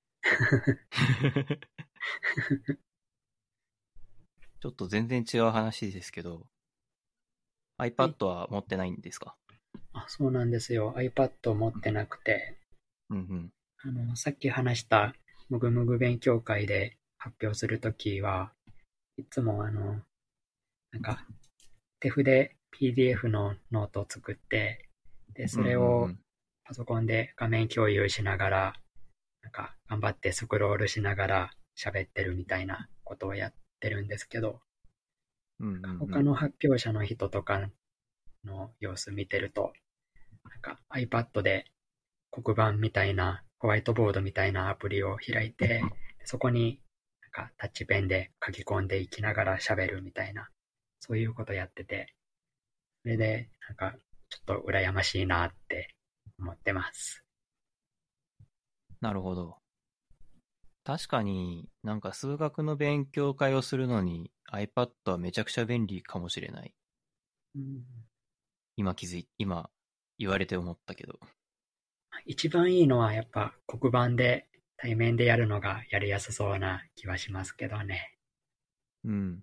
いや、もちろんそうなんですけど、なかなかね、そもそも黒板やホワイトボードがある空間を借りるのが難しいのが、この社会人生活の悲しいところじゃないですか。そうですね。学生の頃だったら、もうなんかその辺の空いてる教室勝手に使うみたいなのできましたけどね。そうですね。まあ、そもそも教室がないですからね。ですね。あと、やっぱ一箇所に集まるっていうのが、こう、どうしてもむず、いろんな意味で難しいですよね。ああ、確かに。別に、うん。別にみんな東京にいるわけじゃないし、うん。あ、でもオンラインだと、それがいいところでもありますよね。東京の人も、北海道の人も、みんな沖縄の人とかも集まれるっていうのは、すごいいいですよね。うんうん。まあ、タイムゾーン工夫すれば、違う国の人とでも別に会えますしね。確かに。そうですね。うん。それはすごくいいとこですよ、やっぱり。うん。ちなみにこれ、恥ずかしいから言ってなかったんですけど、僕は iPad を、えー先月買いまして、あ、そうなんですね。ぶっちゃけ宝の持ち腐れしてる感があるんですけどね。何かを読んだり、ちょっと書いたりするぐらいにしか使ってないんですけど、まあ便利は便利ですね。買おうと思ったきっかけとかなんかあったんですか？きっかけですか？うーん。いや、なんかすごい、正直これといって別になんか欲し欲しいなって思った明確な理由があるわけじゃないっていう。まあだから今そんな感じなんだけどてい、う感じですかね。なんか欲しくなったっていう感じですね。使ってないわけじゃないんですけどね。まあでも基本的には、あの、本を読みながらメモを取るとか、あと僕、英語の記事を読むことが結構多くって最近。うんそれで、えーっと、ただ、あの、なんか、なんか知らないんですけど、PC だとあんまり英語の記事読,、ま、読めなくてですね、うん iPad で、えーっと、右に DeepL 開いて、左になんか英語の記事開いて、わかんないところを DeepL に移しながら読むみたいな、なんかそんな感じの使い方してます。いいですね。めちゃめちゃ便利ですね。そう、めっちゃ便利。DeepL すごいですよね、あれ。すごくなんか、ちゃんと翻訳してくれることが多くて、なんか、うんうん。すごくすごいなって思います。ちょっと、なんか語彙力がなくて 恥ずかしいんですけど。いやいやいや。そう、DeepL は、なんか、日本語がすごい自然なんだよね。うん。Google 翻訳とかだと、こう、さ、明らかにさ、怒っている英語の文章とかもさ、すごい丁寧語に日本語にし、丁寧的な日本語にしちゃってさ、なんか、全然怒りのニュアンスないじゃん、この文章みたいな感じになりがちなんだけど、DeepL は、その怒ってる英文を、ちゃんと怒ってる感というか、少なくともフランク感とかカジュアル感を出して日本語になってくるんだよね。うん。そこがすごいなって思すごいですよね。う。うん。で、まあ、なんか論文みたいなの、だから論文みたいなのを訳すときは正直 Google 翻訳でもそんなにかなって思うんだけど、うんなんか、喋り言葉的なのとかを訳すときは結構、グえー、DeepL もいいなっていう感じですね。うん。iPad ね、ちょっと、僕が持ってるのは iPad Air っていうやつで、ちょっと高いんですけど、多分、あの、iPad Air じゃなくて普通の iPad なら、もうちょっと安い気がする。5万以内ぐらいで買えるんじゃないかな。うんや、でもそれでも高いですね。まあね、安くはない。えっと、本体が4万ぐらいらしおい。で、ペンシルが多分1万円ぐらいするので、ーえーえ、ペンシルって、ペン、タッチペンのことですよね。あ、そうです、そうです。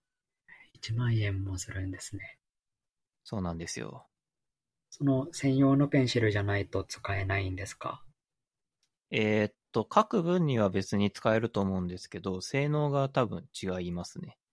なんかえ、ーえーっと、本当に安いやつ買っちゃうと、筆圧を濃くし、強くしても弱くしても一定の線で引かれちゃったりとか、うんえーそういう感じになったり、あとペン寝かせると線が太くなるとか、そういうこともできるんですよね。その Apple ペンシルだと。すごい。なんか、筆みたいですね。ああ、そうそう、本当にそんな感じ。本当に物理的なその鉛筆みたいに、えっ、と、なんか直感的にこれぐらい倒したらこれぐらいの太さになるかなみたいなことが、なんかちゃんと忠実に再現されている感じがしますね。えーすごいですね。うん。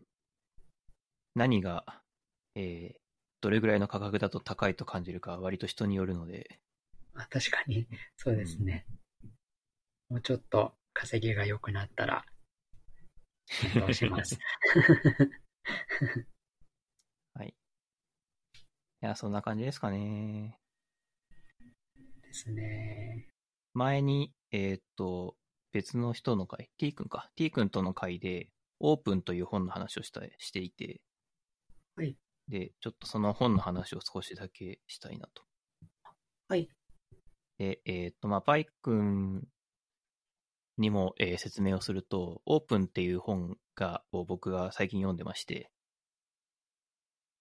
これはどんな本かっていうと、あの、歴史の本で、えーっと、すごいざっくりと言うと、人間っていうのは、えー交易、えーつまり、あるところでできたものを他の人に売るとか、えーっと、そういう人と、人、物々交換とか、労働力の交換とか、そういうのを続けることによって発展したので、えーっと、人、人と人とのつながりっていうのは常にオープンであるべきなんだと。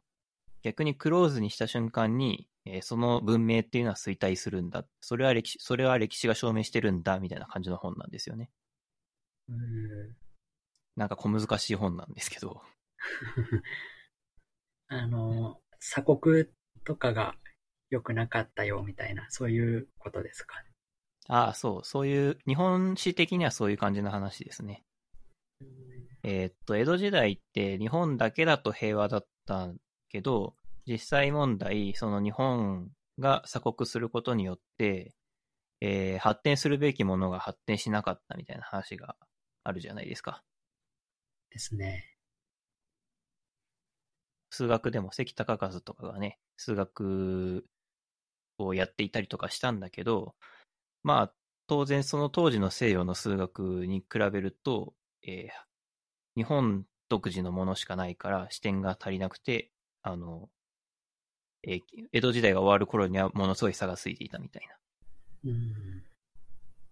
まあでも日本はその差に気づいてオープンにしなきゃダメだっていうことで、えー欧米からいろいろ持ち帰ってきたから、まあ今があるっていう感じなんですけど、その本では一番悲惨だったのは中国だっていうことが書いてあって、中国は、あのーある時まではすごいオープンな国で、えっ、と、明だったかな。だから1400年か1300年かそれぐらいの時代だと思うんだけど、そのその頃まではすごいオープンで良かったんだけど、ある時に皇帝が変わったのを境に、あの、もう船を出すのをやめろとかですね、貿易は禁止だとかいうことになって、そこから中国の衰退っていうのが始まるんだみたいな、なんかそんな感じのことが書かれていたりしてですね。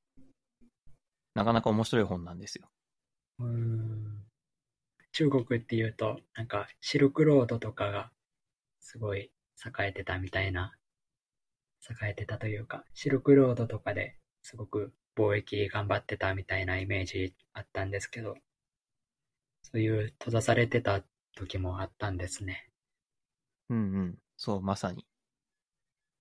で、実際、あの、中国が一部だけだけど、えっ、と、開、開放というか、えー市場を開いたのって、まあ、割と最近の話なんですよね。うん。その、まあ、特に戦後の、えーっと、毛沢東とかが統治していた時代っていうのは完全に真逆で、もう、あの、完全に共産主義で、えーまあ、市場も閉じていたし、えーっていう時代も、つい最近まであったわけですよ。うん。まあ、この本は、えっと、まあ、最後まで読んで、あの、なかなか面白かったなと。何が面白かったかっていうと、こう、難しいんですけど、なんか人間って、こう、昔は良かったバイアスみたいなのもあるっていうことも書かれててですね。うんその、えー、ニューヨークタイムズが、1920年ぐらいにラジオができて、社会は、あの、社会の動きが速くなりすぎてるっていう、社説的なものを書いてるらしいんですよ。うん。今と言ってることが同じじゃないですか。ああ、確かに。そうですね。今もうん SNS とかが発達しすぎて、社会の動きが速くなりすぎてるみたいなのはよく言われてますね。そうそうそう。だから別にいつの時代も実はそうで、つまり、あの単に急激な変化だから慣れてないとか、えーとあと、、昔の方が良かったとか、その、なんか僕らもさ、自分の高校時代、大学時代ぐらいの、まあ青春時代なんて言葉があるけどさ、そういう時って楽しかったなというか、なんか、こう、美化したいみたいな気持ちがあるじゃないですか。そうですね。若い時は良かったみたいな。うんなんか結局そういうのが相まって、昔の方が良くて今はダメなんだっていう気持ちに人間はなりがちなんだけど、実は、まあ、あの、いろいろと統計データを見る限り今が一番いいんですよ。それは、あの、例えば貧困率がすごい下がっているよとか、えーえー GD 国 GDP ととかですよね。その、えーつまり、給与水準だとか、えー人間が、その、経済価値を生産している量とか、そういうのってはもう、100年前に比べると圧倒的に良いわけですよ。でも昔の方が良かったと、なんとなく錯覚してしまうっていう。うんで、そのバイアスが何を生むかっていうと、その分断みたいなものを生んでしまうと。この分断っていうのは、最近の身近な話だと、えーっと、身近じゃないかもしれないけど、まあ、ロシアとかで戦争があるじゃないですか。はい。ああいうのも、実は一つの、その、現れというか、そういうので、えーっと、オープンであることとか、という、えーっと、逆か。なんかすごい難しいな、この話。伝わる気がしないんですけど、なんかアメリカとかが、あのーある種自由だから発達したみたいなところがあるわけですよ。はい。で、でもまあそもそもなんか物の価値観的に自由とかそういうことが強いと困るっていう人がいるんですよね。そういう人にとっては、あのそれを揺さぶる、つまり、えー昔の方が良かったんだと。自由だとか、あの、それこそオープンであるっていうことには本当は価値はなくて、自分たちは移民とかを受け入れることによって、自分たちの価値っていうのが実は目減りさせられているんだと。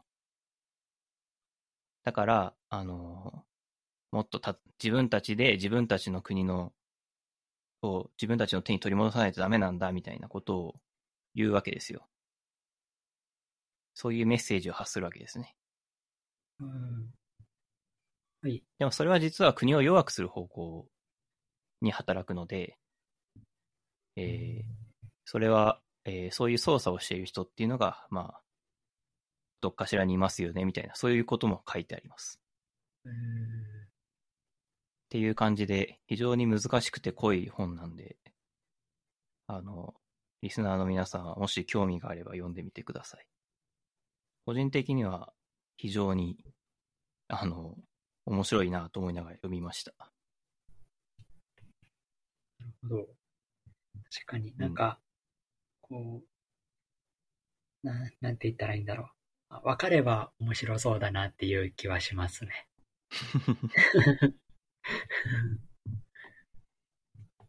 まあね、僕の説明がつたないので、いやあれですが。そんなことはなくて、となかなか僕がそういう話に慣れてないから、となかなか、なんていうか、頭が切り替えられなくて、あれだったんですけど、うん。まあでもそういうなんか、社会、社会学的なものって、ちゃんと勉強したりししながら読んだら、すごい面白そうですよね。僕は社会学として勉強しているわけではまあないんですけど、あ、なるほど。ただ、ただ趣味で読んだだけっていう感じですかね。ああ、そうです。趣味で読んだだけです。なるほど。でもなんか本当に、そうですね。骨太な本ではありましたね。これは T 君との回でも喋ったんですけど、最初の方にメソポタミア文明の頃はとか出てきてですね。メソポタミア文明ってなんだっけなとか思いながら読んでました。何川の横だろうみたいな。メソポタミア川だっけ懐かしいですね。っていう本です。うんなんか世界史、僕、あんまり真面目に勉強したことがなくて、はいはいはい。高校の時、世界史の授業が実はなくて、おー。本当は、本当は世界史勉強しなきゃいけなかったんだけど、なんか、こっそり世界史の授業がないっていう、な、な なんて言ったらいいんだろう。ちょっとうまく、うまく伝わってるかわかんないんですけど、えーっと、これはあれですね。僕らよりも多分全国的にはもうちょっと上の世代で話題話題になったミリ、ミリ州問題ってやつですね。あ、そうですね、それですね。うん。うん。それで、なんか世界史を、なんか1年生の時に2、3コマだけ世界史をやって、それでもうおしまいみたいな感じだったから、あんまり世界史のことよくわかんないんですよね。なんかメソポタミア文明って言葉はなんとなく聞いたことあるけど、なんだっけなっていう感じですね。いや、僕もそんな感じなんですけどね。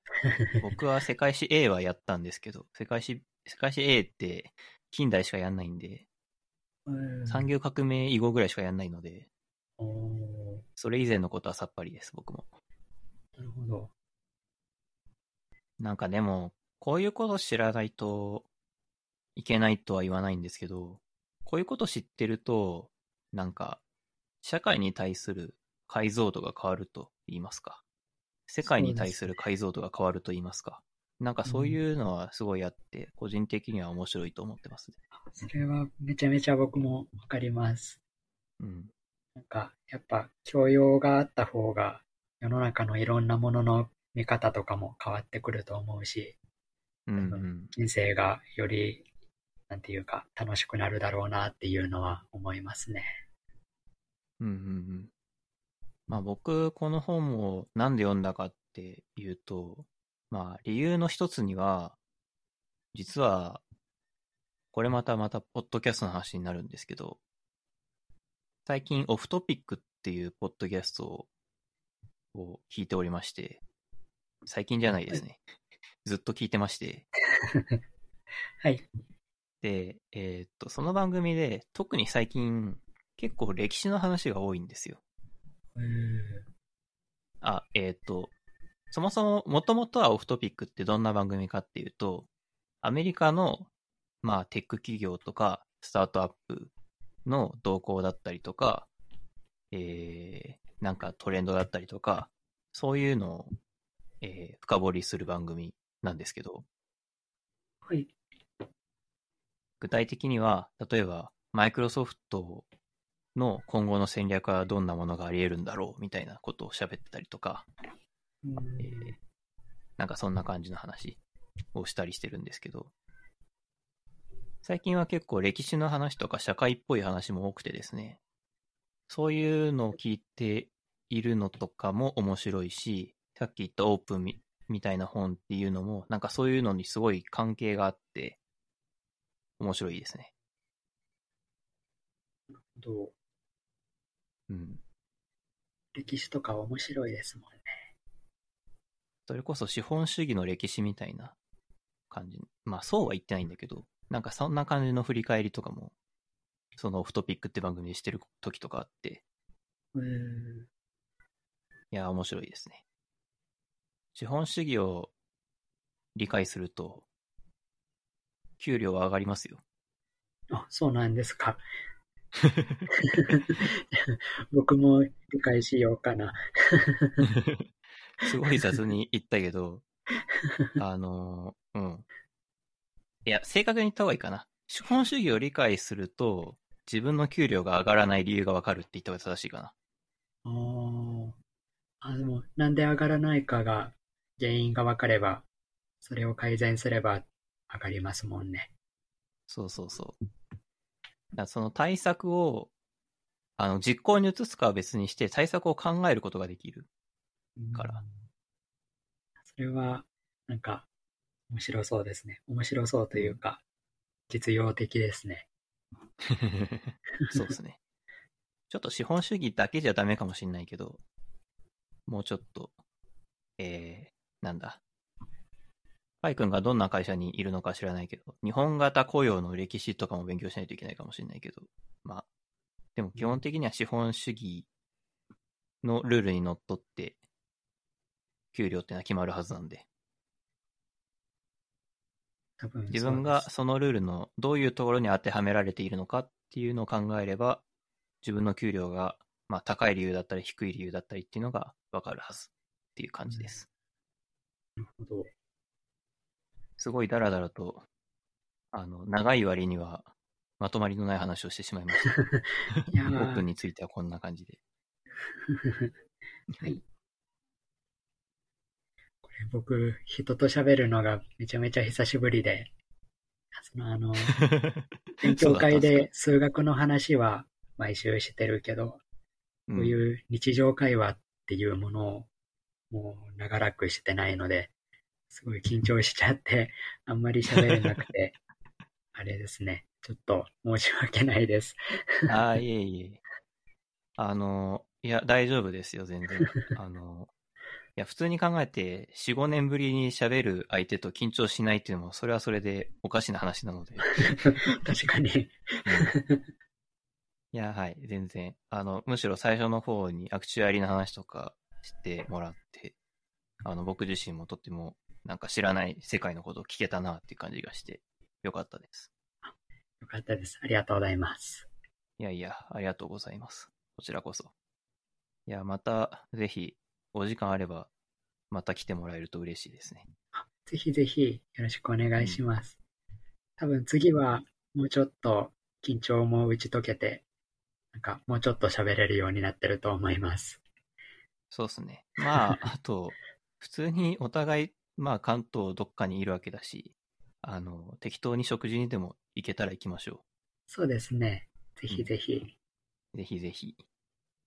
では、そんなわけで、えーっと、ちょっと、途中でも一回宣伝挟んだんですけど、ちょっと改めて、えーっと、パイ君の、その、勉強会とブログの宣伝でもぜひお願いします。まずじゃあ勉強会の方を宣伝すると、えっと、むぐむぐ勉強会っていうのを Discord でやってて、まあやっててというか、僕が参加していて、まあ、どういう勉強会かっていうと、まあ、主に数学とか物理とか、そういったまあ数理系の、えっと、なんて言うんだろう、数理系のゼミをする、オンラインでゼミをするっていうサークルで、結構楽しいので、数学とか物理とか好きな人はぜひ、と、あ声をかけてください。勉強会に参加したいときは、えっ、と、パイ君にツイッターで、えー DM なり、メンションなりで連絡を取ればいいですかね。そうですね。それでお願いします。はい。えーでは、興味がある方、ぜひ、えー、パイ君のツイッターへのリンクは、えっ、と、このポッドキャストの概要欄に貼っておくので、ぜひ、興味があれば連絡してみてください。はい。えー、それからブログについてですね。はい。えっと、ブログなんですけど、あの、ハテナブログで数学の話を書くっていうのを最近始めてて、まあ5、6年前にもブログやってたんですけど、パスワードとかがわかんなくなって、ログインできなくなったので、新しく解説し直して、で、まあ、えっと、ちゃんとあの、ブログのタイトルが、あの、と、恥ずかしいので言えないんですけど、えっと、まあ、あの、パイオツ日記っていう名前で、まあ、これはあの、放送するかどうかはヒカルさんに任せるんですけど、はいはい。まあ、えっと、パイオツ日記っていう名前で、まあ、ブログをやってて、まあ、タイトルはふざけてるんですけど、中身はちゃんとした話を書いてるつもりで、まあ数学の、まあ日々自分がいろんな本とか論文とか読んで面白いなって思った数学の話を書いたり、あとまあ、いろいろ計算して面白かった結果とかを書こうかなって思っています。思っていますというか、書いています。はい。えー、ぜひ、こちらも概要欄にリンク貼っておくのでチェックしてみてください。はい。なんか、すごい今更だけど、その、えっ、と、ツイッターの ID もエンドオブパイオツじゃん。そうですね。あれ、あのほ本人も恥ずかしい というんだけど、もう変えられない感じなんですか？まあ、さすがに変えられないか、ID の方は。なんか、まあ、7、8年ぐらいずっと、あの、うん。パイっていう名前でやってて、うんもうなんか、変えたら、なんか自分のアイデンティティがなくなってしまうみたいな 気がして、なかなか変えれないですね。ブログのタイトルはでも別に変え、変えてもいいんじゃない？確かにそうですね。そっちは。まあ、あの、この録音の後に違うタイトルになってるかもしれないですけど、まあ、はい。そうですね。いや、まあ、そんなこんなで、はい、ぜひ、えーっと、主に数学物理に関心ある方、むぐむぐ勉強会や、えー、パイ君の日記、ブログですね、チェックしてみみてください。はい。よろしくお願いします。はい。えっ、と、最後にちょっと僕の方からもいつものやつで、えーこの番組は、えー、ポッドキャスト、 Perfect Introvert です。えー、と、えーハッシュタグ、 Perfect Introvert でフィードバック募集してます。ぜひ投稿お願いします。えーそれから概要欄にですね、えー Google フォームの URL が貼ってあるので、そこから、えーお便りを送ることができます。この番組へのご意見、ご感想などなど、何でもお寄せください。えー、ポッドキャストアプリ等で聞けます。えー、Apple Podcast、Spotify、Amazon Music など、えーいく、えーその他、もろもろも対応してます。ぜひフォローをお願いします。そんな感じですかね。はい。はい。えー今回のゲスト、パイくんでした。どうもありがとうございました。こちらこそありがとうございました。